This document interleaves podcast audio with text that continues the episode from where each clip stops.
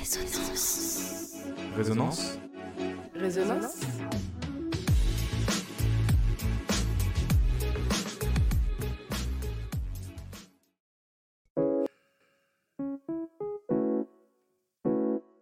Testostérone. Le podcast qui donne la parole aux hommes et casse les codes de la virilité.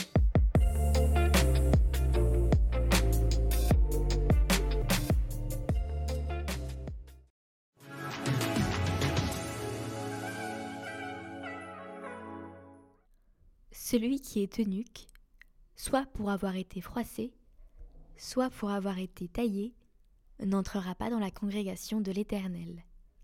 Livre du Deutéronome, Ancien Testament.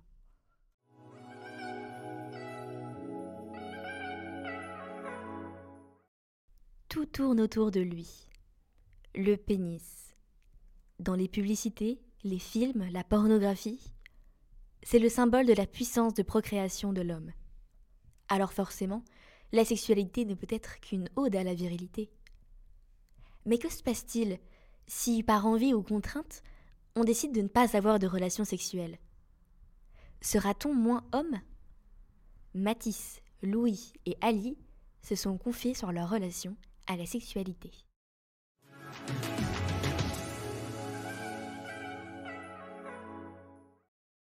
Dans les cours de récré, le garçon qui aura couché le premier est acclamé comme un héros. Une compétition qui peut créer des pressions et des complexes chez les jeunes qui commencent à peine à découvrir la sexualité.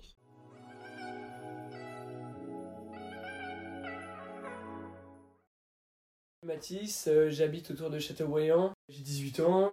Chaque fois tu fais ah non, si j'ai 18 ans, je l'ai pas fait, non, là franchement ça va pas du tout, je vais faire quoi qu'il arrive, quoi qu'il quoi en coûte.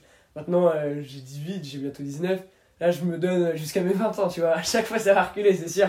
C'est comme tout le monde au début quand on est des gamins, euh, on va dire, entre potes on en parlait sans même connaître le sujet quoi. Et puis après, au fur et à mesure, tu commences à faire euh, les affaires tout seul, euh, la masturbation et tout ça, tu recommences à voir les vidéos, c'est là que tu commences à connaître, même si c'est assez malsain parce que ça donne pas une vraie image de la sexualité, mais tout de suite tu commences à rentrer dans le monde, on va dire. Puis après, forcément, tu commences à en parler avec plus en plus de monde, des professionnels qui viennent aussi dans les écoles et tout ça, des copains, même euh, des filles, c'est parce que ça commençait à, on va dire, un petit peu se libéraliser, que ce soit au niveau de, de l'âge, mais aussi de l'évolution de la société aussi, je trouve. Et puis à la fin, il y a les soirées, il y a la drague et tout ça, comme tout le monde. Il peut se passer plein de choses. Et moi, en vrai de vrai, il s'est pas passé grand chose.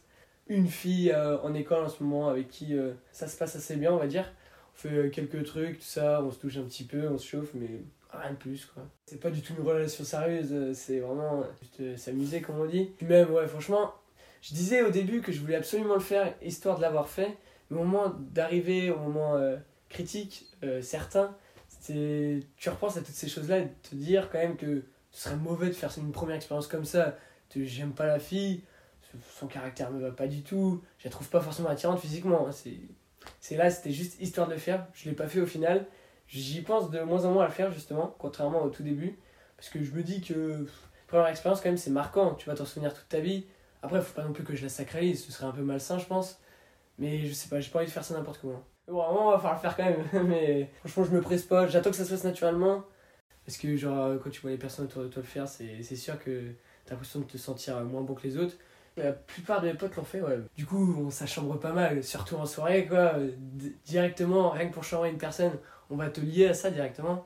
Parce que, au fond, ça te blesse, pas trop non plus, parce qu'il y a rien de méchant en soi, et puis tu sais que ça va se faire, j'espère. parle des potes, mais aussi la famille. Des fois, ça change, ça te demande, et la copine, et tout ça, les expériences. Je dis rien parce que c'est la famille. Tout vraiment, je suis assez pudique, je dis rien. J'ouvre un peu ma bouche en soirée ou quoi. Tout de suite, on vient me rabaisser par rapport à ça parce que depuis tout petit, euh, jamais on a parlé de sexualité. Je pense que ça, ça bride aussi la discussion de, du fait de, jamais en parler, quoi. N'est pas libéré là-dessus, et puis, euh, je sais pas, c'est mes parents, je me sentirais pas à l'aise. Même mes frères et sœurs, hein c'est un peu l'ego, quoi, je pense. Un petit peu, ça aussi. L'envie aussi de le faire, parce que forcément, être un sentiment agréable. Ouais, c'est surtout l'entourage et puis euh, se comparer aux autres, c'est ouais, c'est l'ego. Même moi, j'ai des amis à moi qui l'ont encore jamais fait, du coup, j'en rigole nous-mêmes en disant qu'on est des vieux gars et tout ça, alors qu'au final, euh, c'est normal, quoi. On sait que ça va venir, mais on sait pas quand. Ça commence à tarder, forcément, pour notre âge, parce que quand tu vois tes proches le faire, tu t'impatientes, mais bon, faut attendre, ça sert à rien de se presser et puis euh, de faire n'importe quoi. En se comparant, l'homme s'identifie à d'autres histoires et se rassure quant à sa virilité.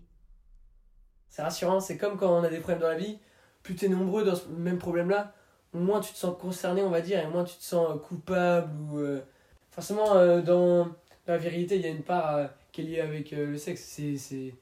C'est obligatoire pour moi, hein. forcément, ça peut dépendre des gens. Mais après, la virilité, c'est pareil, ça dépend des... C'est pas une définition pour tout le monde. Hein. En vrai, je me dis qu'à 18 ans, je peux pas me proclamer viril, quoi que je suis. J'ai des potes, ils sont peut-être bien plus virils que moi, c'est même sûr, quoi vraiment d'expérience dans la vie. T'as beau faire ce que tu veux, tu connais pas grand chose. On est encore tout jeune quand on y pense. Hein. On est que des vieux enfants encore, hein, on va dire. On vaut pas un adulte encore. La vérité, je pense, d'être solidaire, d'être euh, loyal, on va dire, protecteur avec ses proches. Ça, je trouve ça vraiment euh, bah, charismatique aussi. Mais après, il y a des femmes qui le sont comme ça aussi. Euh. donc en soi, il y a forcément une part de vérité aussi dans les femmes, même si on relie forcément ça aux hommes dans, la société. Du moment que moi je suis heureux dans ma vie, que mes proches autour de moi sont heureux, moi ça me va. Hein.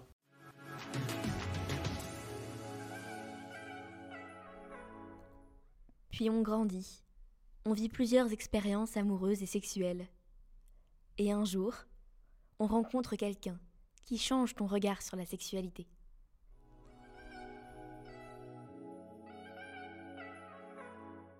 Je m'appelle Louis, je suis étudiant, j'ai 20 ans, je suis en couple avec une personne qui, par principe, a décidé de ne pas avoir de relation sexuelle jusqu'à son mariage. Donc quand je me suis engagé dans cette relation, c'est un principe que j'ai dû accepter et j'ai dû me plier entre guillemets à ce principe. Donc aujourd'hui, je l'ai totalement intégré et j'ai pas de problème avec ça. En fait, quand je dis plier, c'est-à-dire que ça fait partie du package. Quoi. Tu te mets en couple avec cette personne, ça fait partie du truc. Il faut que tu l'acceptes aussi. Alors, euh, la virilité pour moi, c'est euh, plutôt une attitude chez un homme et pas une femme il y a quelques années, ou il y a même un peu plus longtemps. Euh, la vérité, on l'associait plus à des caractères physiques, et aujourd'hui, euh, je l'associerais plus à un comportement. Euh, ça peut être le fait d'être sûr de soi, de dégager quelque chose, du charisme, d'avoir une voix grave, une voix qui porte. Je trouve que c'est très subjectif et ça dépend des gens. Ça dépend de la perception que les gens ont de soi. Il y a des amis, des proches à moi qui étaient au courant que cette personne avait ce genre de principe-là. Donc c'est-à-dire que j'ai pas forcément eu besoin de dire, bah les gars, je ne vais plus coucher jusqu'à mon mariage. Euh, ils l'avaient intégré en même temps qu'ils ont intégré le fait que j'étais en couple avec elle. À ce niveau-là, il n'y a pas forcément eu de discussion. Après, il y en a d'autres qui je l'ai appris et qui m'ont posé la question. Alors du coup, tu euh, t'auras plus de relations sexuelles jusqu'à ton mariage? Voilà, dans ce cas-là, euh, t'essuies un peu la remarque, mais bah, tu l'acceptes. Enfin, moi, je suis pas quelqu'un qui prend les choses mal. surtout quoi là, c'est des amis, c'est des proches. Quelqu'un avec qui t'es pas forcément proche, oserait pas te dire une remarque pareille. Donc euh, moi j'ai très bien accepté, j'ai pas forcément eu de problème avec ça. Quelqu'un que je vais croiser dans la rue va me trouver peut-être viril et saura rien du tout de ma vie sexuelle. Donc euh, à partir de là, on peut pas associer euh, la virilité à la vie sexuelle. maintenant, si on en parle avec des gens qui connaissent ma vie sexuelle et qui me perçoivent comme viril ou non viril, je pense que, encore une fois, ça dépendra de certains. J'ai des amis qui vont me trouver peut-être viril, euh, d'autres qui ne le trouveront pas, et les deux seront au courant de ma vie sexuelle, et c'est pas pour autant qu'ils penseront la même chose de moi au niveau de la virilité. Ça dépend, quand t'es pas en couple, t'as pas forcément de relation sexuelle, ou alors ça va être des trucs qui sont pas sérieux, et si euh, par principe je suis quelqu'un qui aime pas les choses sérieuses, enfin qui aime pas les choses euh, pas sérieuses, pardon, bah j'ai pas de relation sexuelle non plus, donc en soi, non, ça me dérange pas forcément. C'est venu avec, et je sais pas si j'aurais pu euh, m'appliquer ce principe-là jusqu'à mon mariage à moi. Pour être honnête, si j'avais pas rencontré cette personne-là et qu'il s'était pas passé tout ça, je pense que j'aurais pas appliqué ce principe, effectivement. Comme j'ai dit tout à l'heure, j'associe pas forcément euh, la sexualité euh, à la virilité. Si c'est par rapport à la perception qu'on a de l'abstinence, je dirais que la société fait qu'on pousse toujours un peu à la sexualité. Dans une société hyper sexualisée, l'abstinence est loin d'être la norme. Et pourtant, on peut continuer à se sentir autant viril qu'un autre. Quelque chose que je pense, c'est par exemple euh, l'hypersexualisation de la femme, soit sur les réseaux sociaux ou dans notre société. Ça peut être perçu comme quelque chose d'étrange de décider d'avoir euh, recours à de l'abstinence. Bon là, pour le cas, c'est euh, pas pour mon cas, c'est jusqu'au mariage. Pour certains, dans des cadres religieux, c'est toute leur vie. je pense par exemple à des bonnes sœurs ou ce genre de choses. Ça peut être vu comme quelque chose de dingue, un peu. Dans cette société-là, oui, ça c'est vrai. Puisque, comme, euh, comme je l'ai dit juste avant, on est dans une société qui euh, hypersexualise beaucoup la femme. Et euh, pour un homme, ça peut être assez vendeur pour lui de dire qu'il a des relations sexuelles, de dire qu'il couche avec plein de femmes, qu'il plaît. donc on peut rattacher ça à la virilité pour certains. Pour certains, la virilité, ça va être de plaire, ça va être d'avoir des relations sexuelles. C'est pas mon cas. Mais donc c'est vraiment la société qui fait ça et la perception que l'on a du sexe, je pense, dans cette société qui fait que les choses sont comme ça. Je saurais pas te dire si un homme sera forcément dégradé s'il n'a pas de relation sexuelle ou s'il n'a pas la virilité. La virilité, elle est très, très subjective. Euh, c'est-à-dire que euh, pour une femme, je vais être, euh, enfin, je vais être viril, pour une autre, je ne le serai pas. Donc je rattache surtout ça à la vie de ma copine. Si elle, me trouve viril, la vie des autres, ben, je m'en fiche un peu. quoi.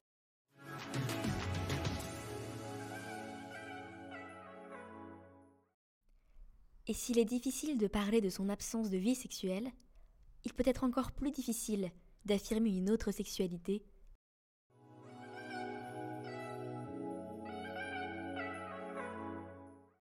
Je m'appelle Ali. J'ai 21 ans, je suis en Master 1 MEF pour être producteur géo. Je suis d'origine turque. C'était un peu euh, difficile de grandir dans cette culture-là, dans la culture euh, turque musulmane, parce que la culture turque, c'est une culture euh, qui va se baser sur les qu'est-ce que les qu'est-ce que les autres vont dire. Donc bah, déjà en plus j'ai grandi avec trois sœurs, deux qui étaient plus grandes que moi, et bah, à chaque fois qu'elle faisait un truc qui se rapprochait un peu plus de, du mode de vie français, mes parents se disaient ouais qu'est-ce que les autres vont dire si, si elle se comporte comme ça quoi. Mais personnellement je pense que c'était moins compliqué pour moi parce que j'étais un garçon. Quand je me suis rendu compte que bah, du coup que moi j'étais gay, ça a été un peu compliqué aussi parce que je me disais ouais enfin ça sera jamais accepté par ma famille même aujourd'hui, là, je pense pas que je serais capable d'avouer à ma mère que je suis gay. Enfin, pendant un moment, je me disais, ah ouais, je, mais non, je suis pas gay, je suis bi. Comme ça, je me disais, ah ouais, peut-être qu'un jour, euh, je me marierai avec une meuf et j'aurai des enfants, j'aurai une vie normale, quoi. Et j'aurais jamais à, avouer ça et à vivre complètement ça. Ouais, c'était euh, pas mal de, de questionnements je pense que j'ai toujours su que j'avais une petite que attirance pour les garçons. Enfin, quand je passais dans les magasins devant les rayons caleçons euh, pour les mecs et que je voyais genre des mecs torse nu, j'étais un, un, peu en mode ouf, oulala. Enfin ouais, j'ai toujours su que j'avais une attirance pour les mecs. Mais après, euh, à être vraiment sûr que j'étais euh, gay gay, je pense que ça s'est passé vers, je sais pas, 16-17 ans. Où là, j'étais vraiment sûr que bah en fait c'était que les mecs quoi. J'ai quand même couché avec une fille quand j'avais 16 ans, je pense. Et euh, à ce moment-là, je savais, je savais que j'avais quand même une plus grosse attirance pour les garçons, mais il y avait aussi dans ma tête le fait que je me disais que, ouais, non, mais non, t'es pas gay, t'es pas gay, t'es petit. Et après ça, après l'avoir fait, je me disais, euh, bah, c'est pas ce qui m'attire et j'ai pas envie de, recommencer, quoi. Et après, j'étais euh, un peu en quête de de faire mon premier euh, de faire ma première fois avec un garçon aussi bah je me sens pas comme l'homme le plus viril qui soit enfin loin de là et je recherche pas à, être euh, je cherche pas la virilité mais après aussi ce qui se passe c'est que bah dans le milieu gay surtout dans les applications de rencontres tu vas souvent voir des actifs cherche mec viril passif cherche mec viril viril, masculin pour masculin, que des mecs qui vont chercher euh, le stéréotype du mec euh, macho, euh, fort, musclé et tout ça. Donc, et puis j'ai pas spécialement envie de, de correspondre à ce modèle-là non plus parce que j'aime pas dire ce mot, mais je trouve que c'est un peu un modèle toxique parce que, le mec viril, il va passer des heures à la salle, il va commencer à, il va, se regarder dans le miroir, il va se dire oh putain qu'est-ce que je suis masculin, qu'est-ce que je suis viril, c'est pas quelque, quelque chose dans lequel je me retrouve. Après personnellement, je vais pas mentir, je vais pas dire que je recherche pas des mecs virils non plus parce que euh, ça m'attire. Je vais pas exclusivement euh, chercher des mecs virils, euh, chercher la virilité. Il y a quand même deux pôles. Il va y avoir un pôle qui va se moquer un peu de de ces mecs qui cherchent euh, l'homme viril, le, macho, euh, celui qui va te cracher dessus et t'insulter de gros PD, tu vois. Et il va, y avoir, va y avoir un pôle qui va se moquer de ce, de ce type de recherche-là. Les amis sont alors un pilier dans la construction de son image. Je pourrais dire que j'ai quand même eu beaucoup de chance parce que euh, j'ai eu la chance justement de d'évoluer dans un dans un groupe hors familial qui a été extrêmement sain vis-à-vis de vis-à-vis de mon homosexualité. Enfin, j'ai jamais eu euh, affaire à des comportements qui étaient euh, proprement homophobes ou violents ou quoi que ce soit. Mis à part peut-être un peu d'homophobie ordinaire que j'ai souvent du mal à recadrer, mais que je fais de plus en plus parce que ça reste pas normal, même si euh, ça paraît moins grave aux yeux de ceux qui le, de ceux qui le font. J'ai quand même eu beaucoup de chance par rapport à certains. Je dis pas que le chemin euh, a été sans embûches parce qu'il y en a eu quand même. Il y a eu des, des périodes de doute et euh, des périodes où je me sentais vraiment pas bien vis-à-vis de ça, vis-à-vis de comment je devais euh, être perçu en tant que comme. Ça a changé et je dirais pas que je suis totalement épanoui non plus. Ça pourrait être largement pire.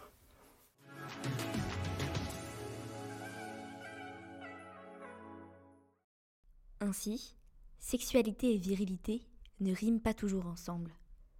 Si certains accordent de l'importance à leur première fois, d'autres se moquent des convenances et préfèrent affirmer des choix différents. Ce n'est plus une virilité, mais des virilités.